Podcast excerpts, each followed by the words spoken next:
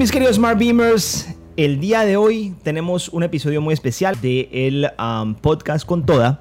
Tenemos un invitado muy especial, un invitado que venimos hablando hace ya un par de añitos, creo yo, ¿cierto? Que nos interrumpió la pandemia eh, en la oportunidad de conocernos y finalmente eh, está aquí en Miami. Entonces dije, mejor dicho, esta oportunidad de invitarlo al podcast no la podemos desperdiciar finalmente eh, accedió a reunirse con nosotros aquí en el podcast de Con Toda. Está con nosotros nuestro queridísimo Sebastián Jasminoy, fundador de Fluvip. Muchos de ustedes seguramente conocen la plataforma, estoy seguro que la conocen porque es de hecho de las plataformas más importantes del mundo en el marketing de influencia. Sebastián Yasminoy es el fundador y CEO de Fluid, el grupo de marketing de influenciadores con mayor presencia en el mundo.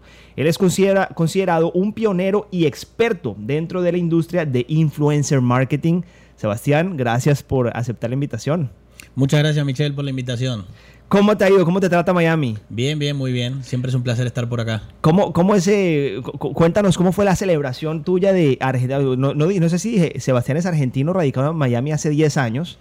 Entonces estás, eh, debe estar muy contento por, eh, por, por, la, por, la, Copa, ¿no? Sí, la verdad que muy contento por la Copa. Fue una Copa América muy sufrida.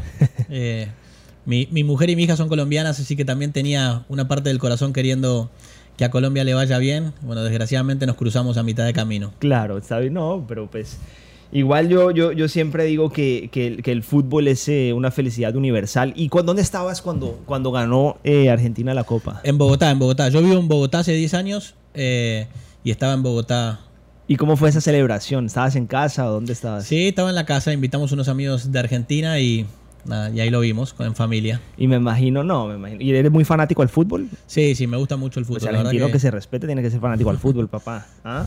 Sí, sí, me gusta, la verdad que me gusta mucho. Qué bien, qué bien. Muy, muy contentos eh, por ustedes. Yo me vi el partido también aquí en Miami, yo le hice fuerza, lo tengo que aceptar. Argentina con todo, además que Messi se lo merecía completico, todos lo sabemos. Y bueno, qué rico, qué rico que, que Argentina siga teniendo ese fútbol tan espectacular. Sebas, Gracias por la invitación nuevamente. Vamos a hablar un poquito de todo hoy. Eh, estábamos pues investigando un poquito sobre la historia de, de Fluip y, nos dimos cuenta que la idea de Fluip comenzó en una servilleta. Bueno, fue algo así. Eh, yo creo que Fluid inicia en una servilleta, más, que la idea es, eh, en la servilleta inicia la relación que tengo con Juan David Ramírez, mi socio, okay.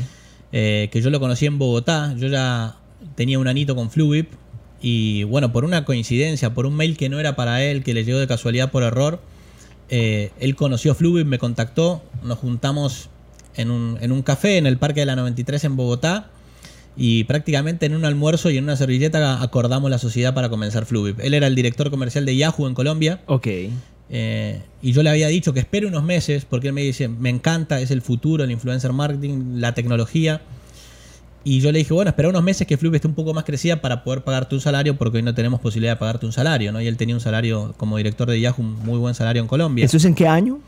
Eso es en el 2013.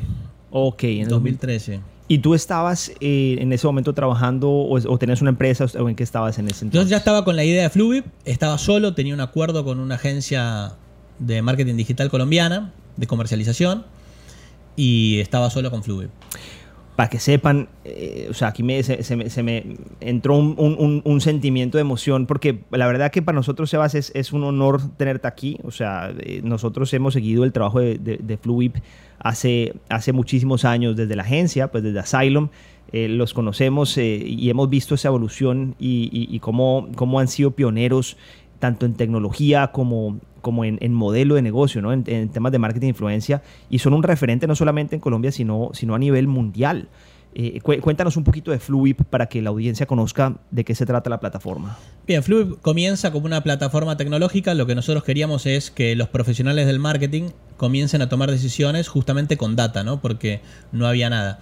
Y decisiones en todo sentido, no solamente qué influenciador deberían contratar, sino también cuánto deberían pagarle, Hmm. Eh, ¿Qué resultados debo esperar de un influenciador? Era toda información que ni siquiera los CMOs de las principales marcas tenían en Latinoamérica sobre influencer marketing.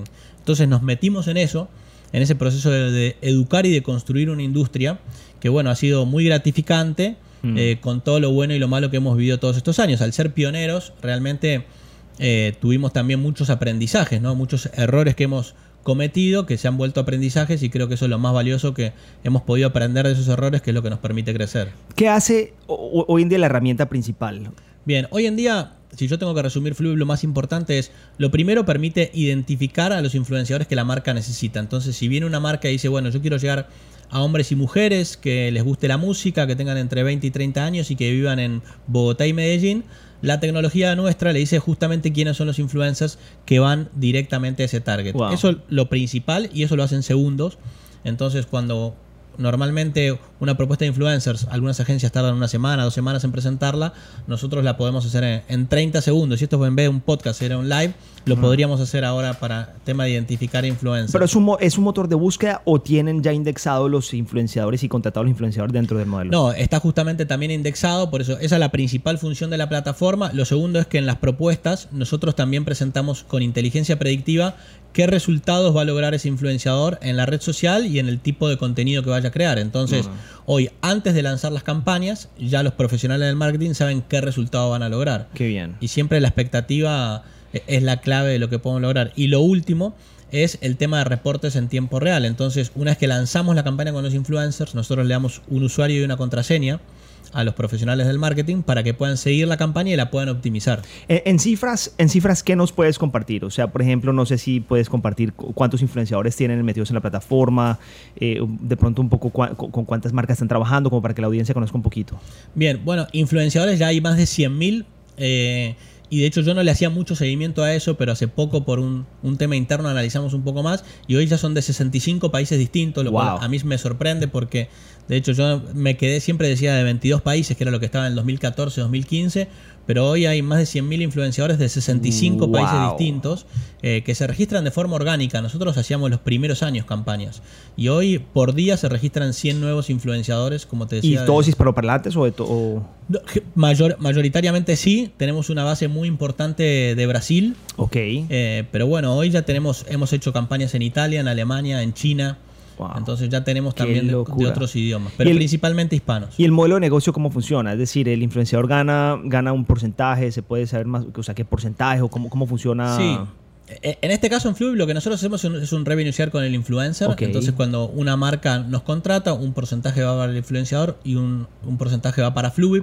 Eso ha ido cambiando porque la industria también ha ido cambiando, ¿no? Entonces, acá lo importante es que nosotros no somos un manager, sino que nosotros no solamente eh, traemos la campaña, sino que hacemos toda la gestión para traer esa campaña y un cliente recurrente. Entonces, mm. prácticamente es como que cada uno de los 100.000 influencers que están en nuestra plataforma, le ponemos un equipo comercial que hoy tenemos en 14 países eh, a salir a vender a los influencers. Y bueno, y ese es, ese es el modelo de negocio en Fluid. Ahora justamente en la semana que viene, o sea, muy cerquita, estamos lanzando una plataforma que se llama contenidopro.com que es un marketplace para que las marcas puedan contratar directamente los influenciadores con tarjeta de crédito y a su vez los influenciadores puedan directamente postularse ahí para las campañas. Y ahí tenemos un, un modelo de negocio que es un 80% para el influencer y un 20% para o sea, O sea que la, la, o sea, okay, la plataforma actual, previo a lo que han lanzado, a lo que van a lanzar, perdón, eh, eh, pues tiene un acompañamiento comercial del equipo de Fluid y luego están lanzando una plataforma que es completamente self-service, ¿correcto? Exactamente. La de Fluid es acompañamiento comercial, acompañamiento operativo, acompañamiento legal. Ahora cuando hablemos de lo que se viene en influencer marketing, el tema legal se viene muy fuerte en Latinoamérica. Okay. Eh, y en contenido pro simplemente lo que nosotros hacemos es un motor de búsqueda eh, todo el network de influencers y promocionamos para que las marcas se acerquen. Pero está más pensado para marcas más pequeñas. Obviamente también la idea es que marcas grandes contraten influencers porque con facilidad, tarjeta de crédito en dos minutos, pero más pensado para emprendimientos claro. ¿no? que quieren contratar influencers, que tienen presupuestos más pequeños. Es un mercado gigantesco. Bien interesante. Sebas, em, mira, yo pues hicimos la tarea obviamente de, reunirnos y, entender cómo podríamos direccionar esta, esta entrevista para sacarle el mejor provecho posible eh, pues, a tu presencia aquí.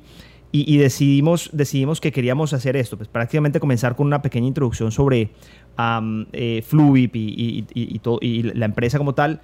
Después hablar un poquito de emprendimiento, porque sabemos y conocemos que tú estás muy metido en todos los temas de emprendimiento, Endeavor, creo que haces también parte de, de, Endeavor y, creemos que puedes tener unos consejos muy interesantes para los emprendedores eh, y en el mundo de startups también. Um, y por último, después vamos a hablar entonces sobre el marketing de influencia, hacia dónde va a ir, para que todos eh, tomemos nota y aprovechemos pues nada más y nada menos que cono- conocimientos tuyos que está completamente metido en, en- en la industria. Entonces, Buenísimo. preparamos am, dos aprendizajes de tres cosas, dos aprendizajes de levantamiento de capital, dos aprendizajes sobre sociedades, dos aprendizajes sobre modelos escalables y dos aprendizajes sobre talento humano. Entonces te voy a coger así como a quemarropa aquí Buenísimo. para que, para que pensemos en el primer punto, ¿ok? De acuerdo a tu experiencia, tú has tenido la experiencia levantando, y un pequeño paréntesis, ¿tú con Fluid levantaste capital o, o, o- o fue un tema completamente bootstrap? Sí, levantamos capital. Levantaron levantamos capital. 4 millones y medio de dólares. Wow, ok. ¿Y siguen levantando? O No, sea, no, no, ya están. ya no. Ok. Y tú, pequeño paréntesis, tú hoy en día también estás trabajando, o sea, también eres inversionista, ¿correcto? Sí, eh, correcto. Sí, tengo algunas startups en las que he invertido, invertido. en Latinoamérica. Entonces, bueno, pues de acuerdo a toda esta experiencia, regálanos dos aprendizajes puntuales para las personas y empresas que estén pensando en le- levantar capital. Bueno, e- el primer consejo, y me pasa con muchos eh, emprendimientos, incluso emprendimientos que a mí me vienen a presentar para, para invertir, o emprendimientos amigos, eh, lo mismo. El primer punto que yo veo mucho es que hay muchas empresas que tal vez no consiguen levantar capital por el tema de la valoración, porque no se ponen de acuerdo en la valoración de la empresa. Y obviamente a todos nos pasa, sobre todo a los emprendedores, porque amamos nuestras empresas y sabemos que tenemos algo muy grande que le vamos a poner mucha energía y el inversionista tal vez no lo ve, porque no puede llegar al fondo de nuestra motivación y a lo, a lo que vamos a lograr, ¿no? Entonces, a nosotros nos pasó y lo resolvimos de una forma muy fácil, o sea, fue nuestro primer inversionista grande, que fue con Bellum Ventures, es un, un fondo colombiano. eh, de origen de Medellín con, y, y los que lo dirigen son también emprendedores, que fue algo que a nosotros nos gustó mucho y nos hizo decidirnos por ellos. Y en su momento ellos decían, voy a decir números al aire, no, no, no números reales, pero ellos decían, bueno, para nosotros con nuestro análisis la empresa vale 1 y nosotros decíamos que valía 4. Entonces, eh, por buena recomendación de Esteban Velasco, el CEO de Bellum Ventures, lo que nosotros hicimos fue hacer una, una nota convertible Claro. y lo que dijimos, bueno, es, nosotros creemos que vale 4 porque en los próximos 12 meses vamos a lograr estos objetivos. Y ellos dijeron, creemos que vale 1 porque para nosotros ustedes van a lograr esto. Entonces, firmamos ese acuerdo y avanzamos, no nos quedamos. O sea, Claro, recibimos la inversión y de hecho esa inversión al final nos ayudó a lograr llegar a los 4 que nosotros queríamos llegar, ¿no? Por supuesto. Eh, pero, y si hubiera sido el 1 también hubiera sido bueno, ¿no? Entonces, eh, Yo, yo por ahí escuché alguna vez, no sé si fue en un podcast eh, tuyo, algún video en eh, YouTube, que, que muchas veces, y tú me corregirás, eh, se pierden oportunidades de inversión precisamente por eso, ¿no? Porque él se sobrevalora completamente Total. la compañía, ¿no? Sí, y, y pasa muchísimo porque escuchan una noticia, porque ven una noticia eh, y nos pasa a todos. Y, y yo creo que hay que irse a, a lo más realista posible Claro. ¿no? y a lo que uno estaría dispuesto si se pone del otro lado como inversor a pagar a pesar de tener o no tener el dinero. Pero yo creo que cuando uno hace el match, que se da cuenta que el inversionista le puede aportar valor y, y viceversa, eh, hay que cerrar ese negocio. O sea, si, si, si está el match, si hay empatía, hay que cerrar ese negocio. Como sea. Sí, y no hay, no hay que frenarse por la evaluación, que es donde veo que se pierden el 90% de las oportunidades. Interesante. Y- Encontrar una fórmula. Y, y el segundo aprendizaje, ¿cuál, cuál sería? Bueno, el segundo, el segundo aprendizaje es, yo creo que a la hora de, de buscar capital, esto más para los, los, los emprendedores, mostrarse confiado, mostrarse, mostrar la motivación que tienen, que eso es cuando nadie los puede parar. Hmm. Alguna vez me dijeron, si vos lográs que el inversor se suba a tu sueño, no lo baja nadie. Yo escuché eh, por ahí también alguna vez que los inversionistas tienen la capacidad de escuchar eh, el, el- el sexto cambio de la caja del carro, ¿no? Eh, Y, y eso es como un sentimiento, o sea, sa- sa- saben cuando el emprendedor está metido en sexta y va con toda, tiene toda esta motivación, tiene toda esta barraquera, y solo entonces ahí es que se monta el inversionista, ¿correcto? Sí, total, total. No, y, a, y a mí me encanta ver emprendedores motivados, eh, sean emprendedores que están comenzando o emprendedores que llevan 10 años. Nosotros, bueno, mencionaste la organización Endeavor. Eh, cada vez que hacemos una reunión de Endeavor, a mí me encanta escuchar a, a Sebastián, un emprendedor de en medio, porque sigue igual de motivado que en el día uno, ¿no? Y nosotros siempre decimos con los que llevamos más años, wow, es admirable la motivación de Sebastián y eso es lo que, lo que te encanta de los emprendedores. Entonces yo creo que cuando ves a alguien motivado y apasionado por su empresa, Y al, final como inversionista no, no termina montándose en la compañía, sino decidiendo por el jinete. O sea, se, se- de- se trata todo no del caballo, sino del jinete. ¿Quién está manejando la compañía? ¿Quién es la persona que está detrás? ¿Cuál es esta motivación, esta capacidad de pivotear, esta capacidad de pensar? Totalmente, totalmente. Por eso cuando, o sea, a mí me llama un emprendedor amigo que yo admiro para, para que yo invierta, tenga o no tenga capital, y veo cómo me meto. O sea, si es alguien que yo admiro y sé que es bueno, después que me cuente la idea, primero me meto. Ay, Porque interesante la- las, las personas son todo. La Qué verdad que. Y, y la última empresa que invertí, que es de un emprendedor que vive aquí en Miami, fue más o menos así. O sea, nos encontramos acá, me contó que iba a emprender y yo básicamente le dije, bueno, quiero saber qué aporto yo más allá del dinero, más allá del modelo de negocio. O sea, cuando el emprendedor es bueno, Total. sabes que la empresa va a ser buena. Qué interesante. ¿Qué, Bueno, qué- perdón, ¿qué emprendedor no ha pivoteado su modelo de negocio? No, pues total, es que, es que finalmente las, la- las ideas son, son solamente ideas. Al final lo que, lo que importa es esta capacidad del emprendedor de entender eh, cómo reaccionar y, y saber reaccionar ante cualquier eh, circunstancia, el mercado. De, al final, lo, lo que está en el plan inicial, de, de acuerdo a mi experiencia, es algo que casi nunca se termina cumpliendo. O sea, fíjate, por ejemplo, caso puntual, Rappi. O sea, Rappi, la idea inicial de Rappi es bien diferente a lo que es hoy en día. Pero la idea inicial, de hecho, era una, era una locura. La idea inicial era espectacular. Ellos tuvieron la capacidad completa de entender hacia dónde va el mercado. Y siempre era Simón, o sea, siempre era Simón y su equipo, ¿no? La capacidad de ellos de- de- como emprendedores, ¿no? Más que cualquier cosa. Y por eso pienso yo que han podido llegar a levantar la cantidad de capital que, que han levantado. Sí, total. La, la visión de, de Simón que es admirable y es eterna, ¿no? O sea, uno siente, más querés crecer, ya más todavía. Pero bueno, nada, volviendo al punto inicial, me gusta dejar cosas concretas a los emprendedores, por ejemplo, en tema de valoración. eh, yo creo que hay distintas fórmulas.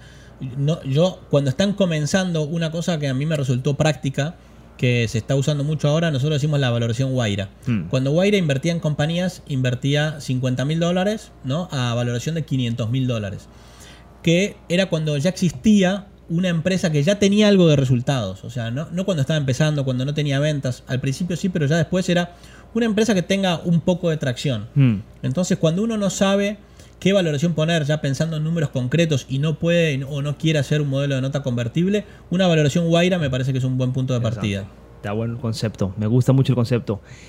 Sebas, te voy a contar una pequeña historia eh, que, que- que no, no, no he contado nunca en, en redes sociales ni, ni en el podcast y eventualmente he buscado como la oportunidad de, de contarla. No sé si es relevante o no, una pequeña historia. Nosotros, ah, cuando estaba comenzando Rappi, de hecho, ah, al, al- al comienzo, tres meses, tuvimos la oportunidad de entrar como inversionistas la segundo, los segundos. Éramos un grupo de cuatro inversionistas a una evaluación ridículamente baja. Uno se bajó. Uno. Y todos nos bajamos. Y finalmente no entramos. Te estoy diciendo un proceso. me miras, un proceso completo. Es un proceso de varias reuniones, pitch, reunión presencial, ta, ta, ta, hasta estamos, está- están incluso eh, eh, comenzando o, o terminando con, eh, con Y Combinator, ¿no? ¿Qué consejos me das para superar ese, ese, ah, esa tusa que no la supero? ¿Ah? No, pero bueno, creo que, creo, creo que es una muy buena lección, pero para los emprendedores, ¿no? Porque no, no fuiste el único que le dijo que no a Rappi. Fueron muchos los que le dijeron que no a Rappi. Hmm. ¿No? Entonces, y miren a dónde llegó Rappi. Entonces, vamos a motivar a los emprendedores que han recibido un no, dos no, tres no, a que, a que sigan intentando que mirá lo que pueden llegar a hacer. Y, y yo tengo un amigo que se llama Tomás Talarico, un emprendedor argentino que ahora está viviendo en Argentina, que es increíble. O sea, él me decía, no, ya llevo 65 nos con inversionistas. Y él seguía, no, yo voy para los 100, me decía. Yo sea, sigo y sí, sigo y sigo. ese es el No, y a- concepto. y al día de hoy no sabes los logros que ha tenido. Increíbles logros. Wow. Mira, mira, un, concepto muy interesante. Voy para los 100 nos. Voy para los 100 nos. Para eso es que voy. Porque ahí es donde va a entrar el sí. Muy interesante. Listo, Sebas. Vamos entonces para el punto número 2. ¿Ok? Sí, Que son am, aprendizajes sobre sociedades. Bien. Un tema que es de hecho complejo, ¿no? De los más importantes en los negocios. ¿Cuáles serían tus aprendizajes? Bueno, yo creo que hay dos puntos de vista, ¿no? Por un lado, las sociedades con los socios que uno trabaja, eh, que ahí es donde está el, el verdadero matrimonio. Y lo más importante creo que buscar socios que se complementen.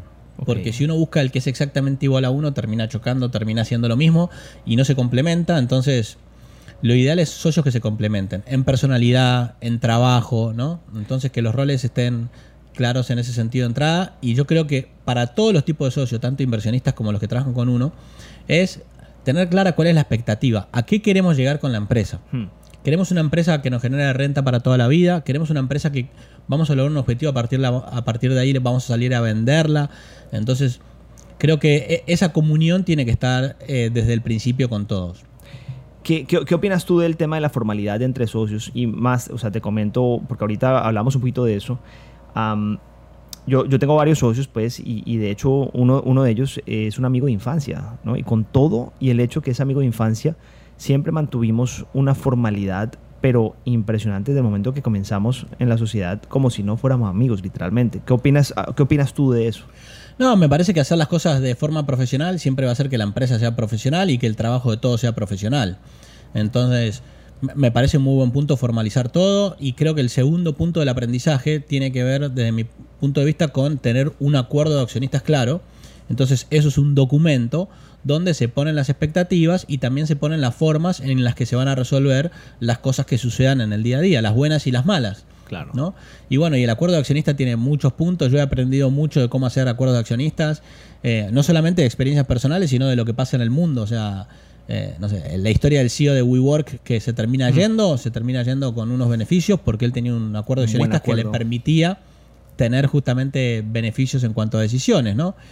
Y creo que es un punto muy importante y para los emprendedores que nos están escuchando, como a que le pongan el ojo, yo diría el tema del liquidity preference, ¿no? Es una cosa que se está haciendo mucho ahora, sobre todo con inversiones grandes, que inversiones de 100 millones, de 200, de 50, de 40, que muchos inversionistas piden liquidity preference por un X, por 2X o hasta 3X, y yo a ese punto le pondría cuidado. A ese punto le pondría cuidado porque puede hacer que un emprendedor se termine convirtiendo en un empleado que nunca puede salir de su compañía. ¿Cómo funciona eh, el, punto del equity preference?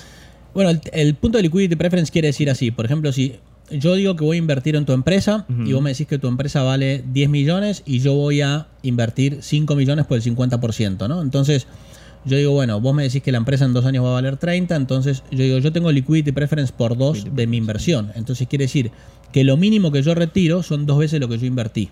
Entonces no importa si vos la empresa la vendiste en 11 o en 30, yo tengo garantizados 10 millones. Entonces vos siempre tenés que aspirar para ganar plata a venderla a una valoración muy alta. Mm. Entonces, si yo tengo inversión de liquidity preference por 2, invertí 5 millones, vos no la puedes vender en 10 millones porque te quedas con cero siendo un emprendedor. Y eso está pasando, inversionistas que están, emprendedores que están recibiendo 40 millones o 100 millones a valoraciones altas de 200 o de 300, pero ponen liquidity preference por 2 o por 3. Mm. Entonces, si el emprendedor no vende en 400 o 500 millones de dólares en la empresa, que es lo que le promete el inversionista, tiene cero. Claro. Entonces, ¿qué pasa? Grandes fondos están poniendo 2X de liquidity preference, invierten 100 millones y se aseguran un super talento que está metido ahí hasta que la saque del estadio o que quede para siempre ahí de empleado. Interesante el concepto. Em, desarrollemos un poquito más sobre el tema, Sebas. No, yo creo que es uno. Hay varios puntos importantes en el acuerdo de accionistas. Creo que todos son generalmente eh, que uno los conoce. El tema de liquidity preference yo lo fui conociendo a poco y creo que es uno de los puntos que los emprendedores le tienen que prestar más atención. No lo conocía yo, de hecho, el, concepto. Es la primera vez, honestamente, que lo escucho. ¿Es algo que es nuevo dentro del modelo pues, de levantamiento de capital? O, no. O sea, ¿se está dando últimamente bastante? Sí, se está dando últimamente bastantes y sobre todo en rondas grandes. Claro. Entonces, eso lo que hace es obliga a los emprendedores a vender las empresas en muchísima plata para, para tener éxito. Pero entonces creo que eso de vuelta está alineado con las expectativas que uno vaya a prometer. Liquidity Preference, pilas con este concepto para quienes estén levantando capital. El consejo aquí sería no meter la cláusula de liquidity preference ni siquiera, a uno.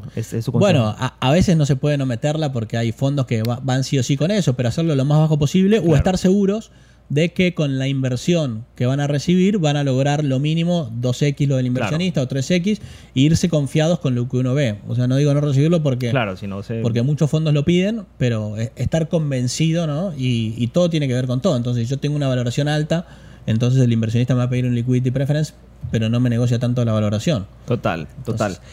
Eso, me lleva al siguiente punto, Sebas, sobre, sobre modelos escalables, ¿no? O sea, cuando, cuando entramos en todos los modelos de levantamiento de capital, crecimiento de empresas, etcétera, pues tenemos que buscar, obviamente, escalar exponencialmente o escalar la empresa hasta cierto punto que para los inversionistas sea interesante eh, y que tenga sentido, pues, eh, sabes, eh, la, la, inversión. Yo, yo precisamente siempre he tenido un poquito de dudas sobre cómo, cómo utilizar de, la mejor manera los fondos que uno recibe para poder realmente escalar eh, una empresa, ¿no? Eh, entonces, ¿qué, ¿qué, aprendizaje nos puedes compartir tú eh, en términos de modelos escalables? Bueno, en nuestra experiencia con Fluid, lo, lo, más relevante para nosotros fue la tecnología, fue trabajar el negocio de influencer marketing con tecnología, con una plataforma. ¿Eso qué nos permitió a nosotros? Nosotros abríamos un país nuevo, el primer país que abrimos nosotros formalmente fue Perú, después de Colombia. Eh, y nosotros ya teníamos a los influencers antes de viajar a, Colombia, a Perú, perdón, porque ya estábamos haciendo gestión para que se sumen a la plataforma. Y cuando nosotros fuimos a presentar a nuestros clientes en Perú, ya desde el día uno se podía hacer campañas, ¿no? porque teníamos una plataforma que hacía todo el, todo el proceso de influencer marketing. Entonces creo que la tecnología siempre te da escalabilidad. Y el segundo punto, eh, para mí relevante, son los procesos. O sea, trabajar en los procesos. Me imagino que muchos emprendedores habrán visto la película de McDonald's, ¿no? Entonces vemos los procesos que generaron y bueno, eso le permitió escalabilidad, ¿no? No tiene que ser sí o sí una startup de tecnología, yo siempre lo digo, ¿viste? Una, cafete una cafetería se convirtió en Starbucks. Eh, lo de McDonald's que recién decíamos, no tiene que ser algo 100% tecnológico para que sea escalable. Y, de hecho, eh, yo, yo escuché un concepto de, de Y Combinator que ellos, le dicen a los eh, emprendedores que no se metan en modelos o sea, no le apunte a la escalabilidad desde el, desde el momento cero. Me explico, muchas, muchas veces uno cuando va a implementar un proyecto nuevo o va a hacer o va a emprender lo que sea, termina no lanzando porque no tienes todos los elementos que necesitas tecnológicos e incluso en procesos y de repente el proceso es un poco manual, ¿me explico? Entonces no, no lo monto porque manual no es escalable. Pero muchas veces lo que necesitamos es probar el concepto primero, que manualmente tenga sentido y después invertir en la tecnología que requiera para poderlo escalar. Total, total. Y lo, hablaba un amigo, se llama Matías Valdivia, argentino, un emprendedor que eh, nosotros con otros amigos le invertimos en un proyecto porque él es un excelente emprendedor. Eh, y él estaba muy enfocado en tener el producto tecnológico perfecto. Y yo a lo largo de todo el proceso le decía, lanzá, lanzá, lanzá. Y no lanzó y se consumió el 90% de la inversión en la tecnología y después no le quedó capital para hacer la parte operativa, ¿no? Y bueno, y hablando con él la semana pasada, se ríe. O sea, le, yo le, todas las semanas te decía y hoy sí, no, lo aprendió y... Total. Yo les pongo un ejemplo muy puntual con, eh, con Smart Vimo. Nosotros estamos lanzando un país y en este país pues, requiere un tema de pagos manuales, eh, de pagos eh, en, en, efectivo. y, y, y, tenemos dos opciones, ¿no? O sea, tenemos la opción de montar toda la infraestructura tecnológica para poderlo hacer o de montar un proceso completamente manual para comenzar, para entrar en el país, para entender cómo se comporta el país y luego montar, digamos, que no, no es tampoco muy complicado hacerlo tecnológicamente, pero te frena y, es incluso un riesgo hacerlo. O sea, te terminas parálisis por análisis, o sea, terminas no haciendo absolutamente nada por pensar en entrar a un modelo escalable desde cero. Sí, total, total. No, de, acuerdo con eso y con la, la, escalabilidad, creo que se relaciona mucho con un tema importante para nosotros los emprendedores, que es la internacionalización, que hablabas de abrir otro país. A, mí me gusta compartir la experiencia de temas muy concretos eh, a la hora de abrir un país nuevo. El primero que cuando uno va a abrir un país nuevo, eh, si uno se va a ir de viaje por tres días para abrir, la cantidad de reuniones que tiene que tener. O sea, nosotros voy a lo concreto, voy a lo tangible. O sea, mínimo tiene que tener cinco reuniones por día. O sea, no viajar a un país para tener una reunión, volver. O sea, hacer 15 reuniones en tres días, eh, ponerse exigente con eso y tener una buena agenda. Primero porque algunos te van a suspender. Uno cree, no, es que yo estoy viajando especialmente para la reunión, el del otro lado eh, no, está viajando y no le importa. Entonces, una regla básica, yo digo, tener mínimo tres reuniones, eh, cinco reuniones por día durante tres días a la hora de abrir un país. Y lo segundo que la primera persona que yo contrato en un país nuevo, y esto le pasa a muchísimos emprendimientos, tiene que ser una persona que va a ser cara para mi empresa. O sea, yo no puedo, cuando voy a abrir un país nuevo, yo no puedo contratar al que me alcanza. Porque yo voy a pensar que mi producto o servicio falló justamente por el producto o servicio y probablemente falle por la persona.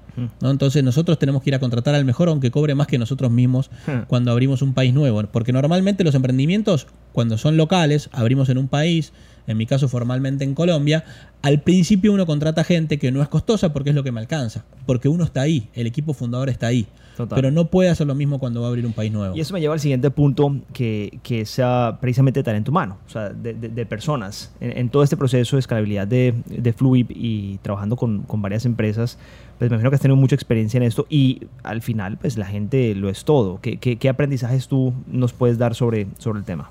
Sí, sí, coincido que la gente, la gente es todo, eh, sobre todo volviendo al tema de abrir países nuevos, tener líderes donde uno no está en el día a día, tiene que contratar siempre a los mejores, ¿no? Entonces ahí hay que invertir un capital importante, para poder traerse gente buena, que probablemente, como mencionábamos antes de la charla, no esté buscando trabajo, hay que ir a seducirlos, ¿no? Hay, y hay que contarles la visión que uno tiene.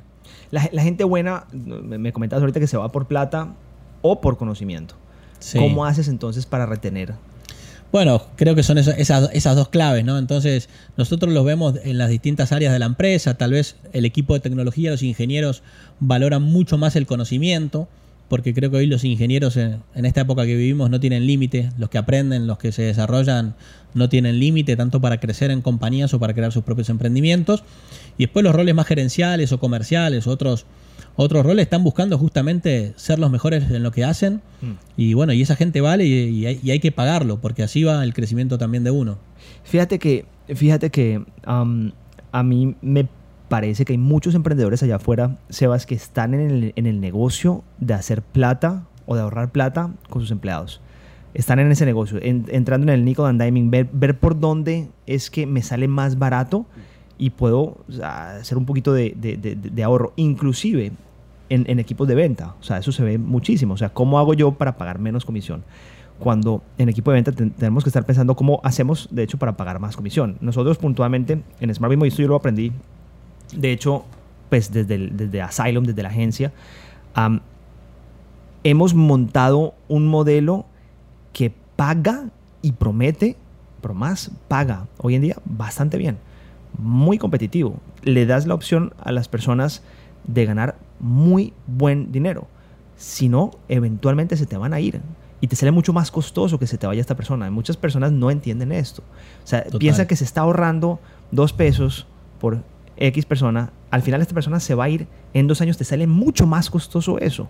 Entonces, el emprendedor no tiene que en el negocio de ahorrar dinero con, su equipo, al contrario. No, yo creo que los emprendedores de las nuevas generaciones entendemos bien eso y creo que cuanto más plata ganen nuestros comerciales, más contentos estamos, ¿no? Literal. Tal vez eh, las, antiguas corporaciones era, eh, ojo que este está ganando mucho. Oh, exacto. ¿no? Y hoy, hoy es todo lo contrario. Y, nada, y generalmente muchos comerciales, de hecho, son comerciales por su personalidad, por su empatía y no tanto por la carrera que estudiaron. Entonces vos le preguntás a un arquitecto cómo terminó el comercial y te dice porque quería ganar más plata. ¿no? Entonces los comerciales son los, los, leones que están detrás de eso y las comisiones son fundamentales. Incluso nosotros hemos aprendido el formato de comisión. Vos se lo querés cambiar un bono anual o semestral y no les gusta, ¿no? Entonces es la comisión mensual al eh, instante, ¿no? al, instante, sí, sí. Entonces, creo que es algo, algo fundamental y, nada, así como dicen que los ingenieros son y, personas especiales, los comerciales también. Y, no poner techos, ¿no? Porque es que muchas veces eh, en los modelos comerciales de comisiones las empresas ponen techo, ¿no? Si llegas aquí, entonces la comisión se te baja a esto. O si llegas aquí, o tu techo es tal. ¿Por qué pondrían techo? Si una persona está ganando mucho, eso quiere que la empresa está ganando mucho también. Y si no está ganando mucho la empresa, hay algo que hay que revisar el modelo, pero no precisamente es cortarle la comisión a la persona, porque eventualmente, si no encuentra la plata contigo, va a encontrar la plata en otro lugar. Es así de sencillo. Totalmente de acuerdo y creo que eso es algo que está cambiando eh, para bien y, y, ojalá nadie tenga techo, ni los empleados, ni los emprendedores, ni nadie. Y el otro aprendizaje para nosotros a la hora de contratar talento fue buscar personas que estén trabajando en empresas similares, ¿no? Personas que ya conozcan, por ejemplo, en, el tema comercial, que ya conozcan a los clientes a los que nosotros apuntamos, eh, y así en las distintas áreas. Y eso nos ha ido mejor que contratar gente con Headhunter. Total. Y ir a buscar eh, personas, ¿no? O sea, no, o sea, ir a buscar personas que precisamente no estén buscando trabajo, ¿no? Sí, total. Generalmente, como decíamos antes, la gente buena no está buscando trabajo y hay que ir a buscarla y hay que ir a convencerla, ¿no? Hay que sacarla. Sí, totalmente. Yo cuando viajo a un país pero agrego 50, 70 personas por LinkedIn, empiezo a hacer mi filtro, empiezo a ver con quiénes me puedo juntar y a ver quién me acepta juntarme, ¿no? Cuando no conozco a la persona. Por ahí en otro episodio de, Con Toda, Sebas eh, estaba comentando, y lo, lo, vuelvo y repito, que yo tengo un listado en mi Evernote que se llama gente buena, literal. O sea, así se llama gente buena. Un listado que yo ido haciendo, haciendo, haciendo, haciendo de personas que yo sé que eventualmente van a trabajar conmigo, como sea y eventualmente las puedas sacar. Porque al final las, las, las, personas son las que hacen que, que, todo esto sea posible, ¿no? Totalmente. Buenísimo. Ok. entonces, Sebas, te propongo lo siguiente. Pasemos un poquito al tema de, de marketing de influencia. Vale. Eh, aprovechar un poquito tu conocimiento y tu experiencia en ese tema. ¿Cómo ves tú el panorama de influencer marketing hoy y hacia dónde crees que va a ir en los próximos tres años? Bueno, hoy yo lo veo creciendo muchísimo, creciendo muchísimo, creo que tiene que ver con muchas cosas, pero una, una de las cosas es la cantidad de nuevos formatos que existen, entonces que permite generar muchas más interacciones, que permite llegar a muchas más audiencias de forma directa y a los nichos puntuales o a los targets puntuales de las marcas. Entonces creo que la diversidad de formatos y de redes sociales es parte del crecimiento. Y si tengo que decir hacia dónde va o cuál va a ser la tendencia fuerte de los próximos tres años, es el live social selling. Las ventas en los vivos. Entonces, ya sea por un influenciador o por comunidades de influenciadores. Creo que el tema de las ventas en vivo eh, va a ser una, de las grandes revelaciones del, del, influencer marketing. Es algo que ya está pasando en Asia muchísimo, muchísimo, muchísimo. Se están generando ventas de forma inmediata en estos lives. ¿Y, en estas, y, existe alguna plataforma, alguna red social que nos permita generar un llamado a la acción directo hacia, hacia una página o hacia algo? ¿O todavía el proceso está, digamos, muy métete a la página web www? ¿Me explico? No, sí, ya existe. Lo, que, lo, que, lo que están existiendo son plataformas donde se hacen estos lives que permiten comprar. Como Webinar Jam, por ejemplo. Sí. Entonces, ¿qué hacen? Los influencers generalmente promocionan esos lives en sus redes sociales y luego hacen el vivo desde ahí para concretar las compras. Y al final eso es como todo lo que tiene que ver con la innovación. A veces creemos que la innovación es algo imposible. La innovación es mejorar un proceso que ya existe y adaptarlo a los tiempos actuales y como es nuevo se llama innovación, ¿no? Entonces, vos lo tenés mucho más claro que yo que, por ejemplo, el tema de los leads, ¿no? Cuando uno contacta a los leads en caliente, hay mucha, la tasa de conversión aumenta, ¿no? Cuanto más rápido es el contacto. Ahí mismo. Entonces, estos lives lo que buscan y lo que están logrando son cerrar ventas en el momento. Qué interesante, oye. Entonces, y, y nosotros lo hicimos con una, con una compañía hicimos una prueba con una, con una influencer colombiana que se llama Milena López. Eh, de hecho, pareció a la industria tuya, era un live sobre sobre paneles solares, sobre un curso de paneles solares. Eh, y era no solo Milena, sino Milena con un experto en paneles solares y contando cómo esa industria está creciendo en Colombia. Y bueno, y ahí en el momento creo que tuvieron más de 100 interesados y después convirtieron como 30 leads de, esos en un live ¿no? de 40 minutos. Qué interesante el concepto y, qué chévere que, o sea, que venga, venga de ti. Eh, de hecho, nosotros eh, estamos incursionando fuerte nuevamente en el tema de marketing de influencia en Smart Vimo. Hoy, no, precisamente ayer por primera vez lanzamos una campaña eh, después de dos años de puro swipe up, influencer marketing orgánico.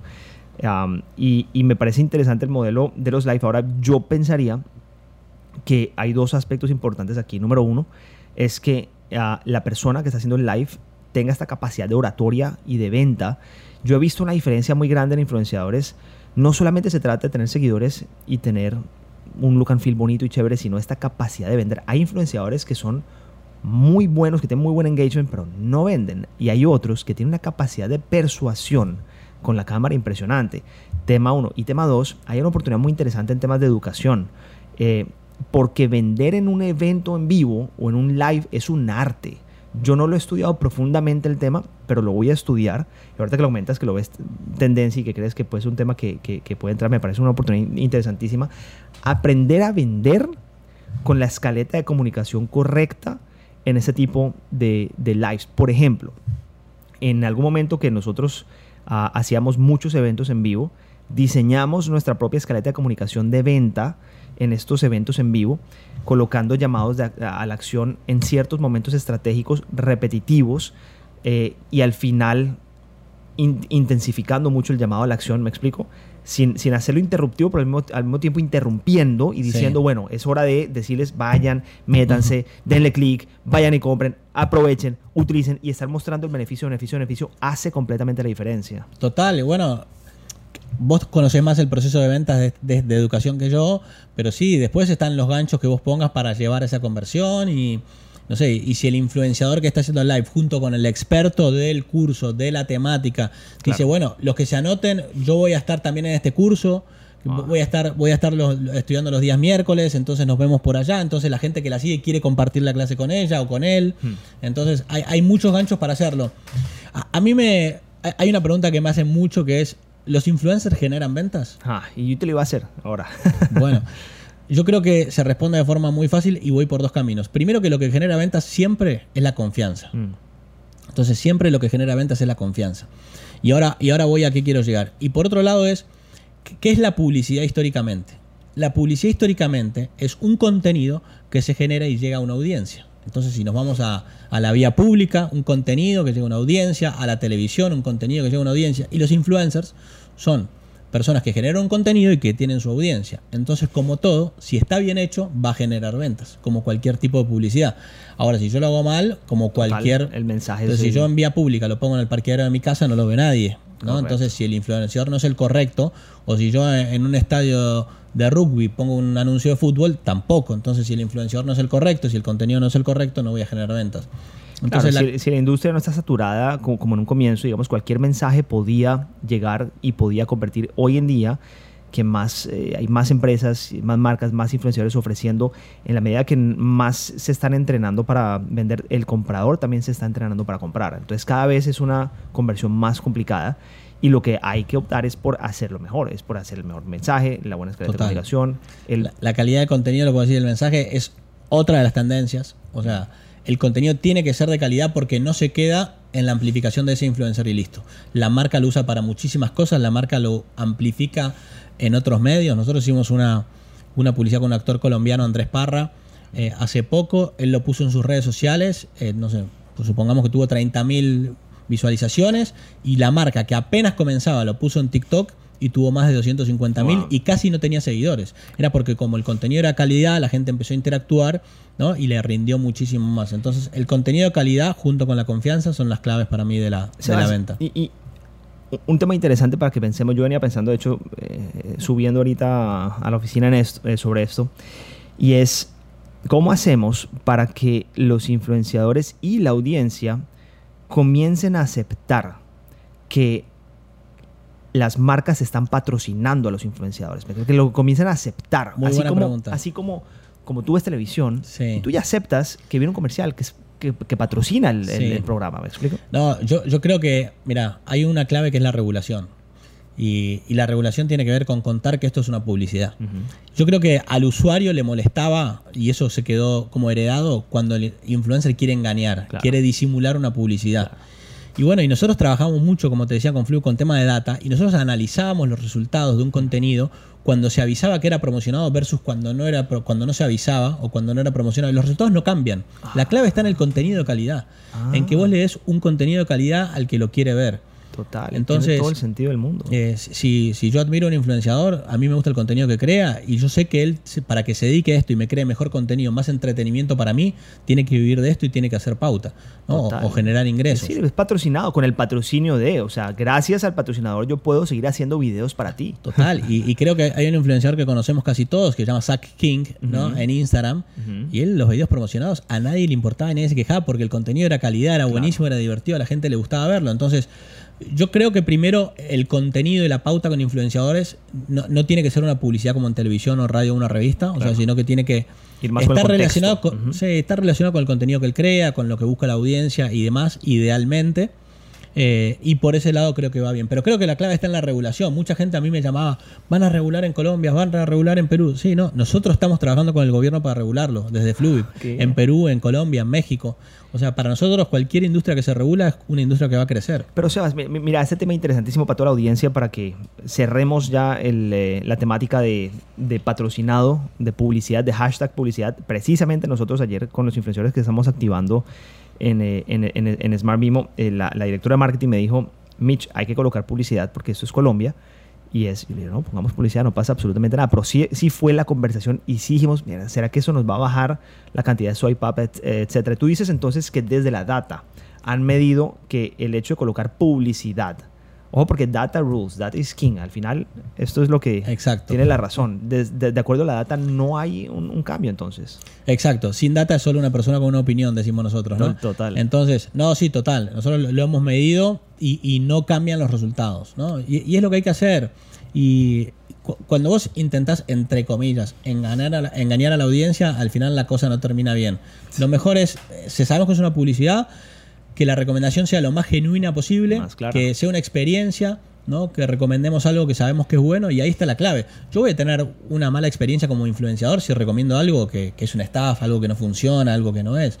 Pero si yo recomiendo cosas buenas y de forma genuina, voy a tener... Y, y tú lo dijiste ahorita, lo que vende no es, el, no es el influenciador, es la confianza. La Total. confianza es lo que vende. Entonces, si la confianza es lo que vende, pues entonces digamos la verdad, porque Total. eh, eso es generar confianza, eso es publicidad, punto. Y Total. además que yo soy embajador de Smart Bimbo, yo soy embajador de X marca, yo lo recomiendo, yo lo revisé, me están pagando por esto, así puedo seguir haciendo contenido para ti. Total, total. No, y bueno, y hablando de la confianza, hablando de los embajadores, te contaba una herramienta nueva que tenemos en Fluid, tiene que ver con Advocacy Marketing. La nuestra se llama Advocacy Pro y es convertir a los empleados de las empresas en sus influencers o sus embajadores, Oh, ¿no? Eso está interesantísimo. Con una plataforma. Entonces, y ¿Ya la tienen lista o la están lanzando? Sí, sí, no, ya está lista. Tenemos varios clientes ya en Latinoamérica. Y, Bueno, y- de entrada te digo que en Smart Bimbo la necesitamos. bueno, bueno. Te voy a pasar el contacto de Juan David entonces. No, de Juliana, que es la encargada también de, de- de nuestro lado de, de Advocates Pro, Juliana Vélez. No, eh, la verdad que es una herramienta que funciona muy bien. La están usando desde bancos para vender tarjeta de crédito hasta, no sé, muchísimas compañías. eh, para ventas, para manejo de crisis, para comunicaciones de recursos humanos, para un montón de cosas, porque en realidad Advocacy Marketing es algo que existe, bueno, en Latinoamérica en el 90% de las compañías, pero ¿qué hacemos? Lo hacemos de forma informal, mandamos un mail, por favor comuniquen esto, o un WhatsApp, ayúdenos a poner esto en sus redes sociales. Acá se hace de forma organizada, con un beneficio adicional para el empleado por publicar el contenido, lo que hace que esto tenga continuidad. Porque uno le pide al empleado, lo hace una vez, dos veces, y ahí se da cuenta que empieza a bajar, ¿no? Entonces, a- al principio comunican 10, después 5, después 3, y después nos quedamos solos comunicando. Entonces, esto se hace de forma organizada. Y en Estados Unidos y en Europa, todas las grandes empresas lo tienen, que fue una sorpresa nuestra. Entonces, si vos entras a Google y pones no sé, American Airlines, Advocacy Marketing, ya está hasta la persona de LinkedIn que lidera ese departamento. Es que al final las, las empresas tienen que entender que todas las personas que trabajan en la empresa tienen que ser gerentes de mercadeo, tienen que ser embajadores de la marca, tienen que impulsar la marca. Imagínense el alcance tan interesante. No, no olviden, una persona que tiene 2.000 seguidores en, en- en Instagram tiene un engagement rate del 15%. Una persona que, o sea, me- quiero decir que el 15% de las personas o 20% de las personas de, una, de, de- de la audiencia de una persona que tiene 2.000 seguidores están viendo el contenido. Una persona que tiene 100.000 seguidores, estamos hablando del 1, 1.5, 1.8% de las personas. Entonces, el alcance que se puede obtener con tus propios empleados de tu compañía, con la persona que trabaja en la compañía, es impresionante. ¿no? Y si vos comparás lo que vos decías, el engagement rate de las personas versus cuando comunica la marca, uf, es mucho más grande. Total. Y de hecho yo estoy seguro, por ejemplo, hablando en Colombia, que si vos agarras a todos los empleados del tiempo, tienen más alcance que el mismo eltiempo.com. Absolutamente, absolutamente. Tiene todo el sentido. Además que es eh, una recomendación muy verídica, ¿no? Y muy, y muy Total. orgánica. Es que yo decía, cuando nosotros empezamos esta, uno de los primeros clientes que le fuimos a presentar esto y con un muy buen amigo, Gastón Bernechea, que era el gerente de marketing de Avianca, fue Avianca, ¿no? Entonces, nosotros lo que decíamos es, si yo veo en, en mi Facebook un amigo que trabaja en Avianca que me dice, bueno, tiquetes a Miami por 250 dólares para mis amigos y familiares de Facebook, yo le creo porque es mi amigo que sé que trabaja en Avianca.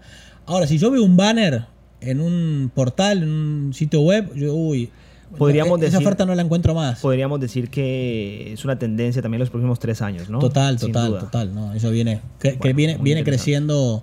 Nosotros venimos, lo- tenemos el producto hace dos años y se viene triplicando la cantidad de clientes y eso sigue creciendo. ¿Alguna frase, Sebas, alguna frase célebre tuya eh, que te identifique y que nosotros vamos a tuitear por ti? Muy bien. Bueno, no, yo creo que un mensaje para todos los que somos emprendedores eh, a la hora de trabajar también es la autocrítica, ¿no? O sea, yo creo que nosotros en Fluid hemos crecido por impulsar esa política autocrítica, eh, de no ocultar los errores, ¿no? Entonces creo que son parte del aprendizaje y cuando reconocemos los errores podemos crecer y crecemos todos. Entonces la frase sería algo así como, no ocultes los errores, aprende de ellos.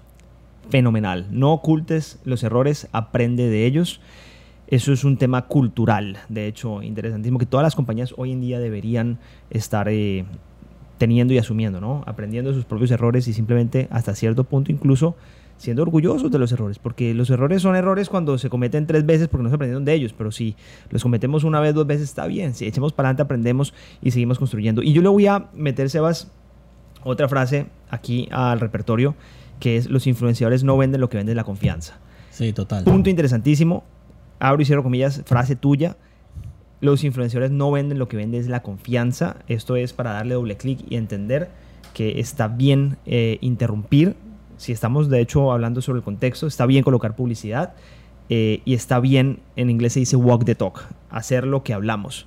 Eh, si nosotros somos consistentes con la marca, si el influenciador es consistente con la marca, comunica bien am, y somos consistentes, hacemos lo que decimos, no sobreprometemos, entonces vamos a generar confianza. Manejamos expectativas, vamos a generar confianza y no hay por qué no vender. Vamos a vender. Entonces, Total. ya saben, mis queridos, Sebas, gracias. No, muchas gracias a vos por la invitación.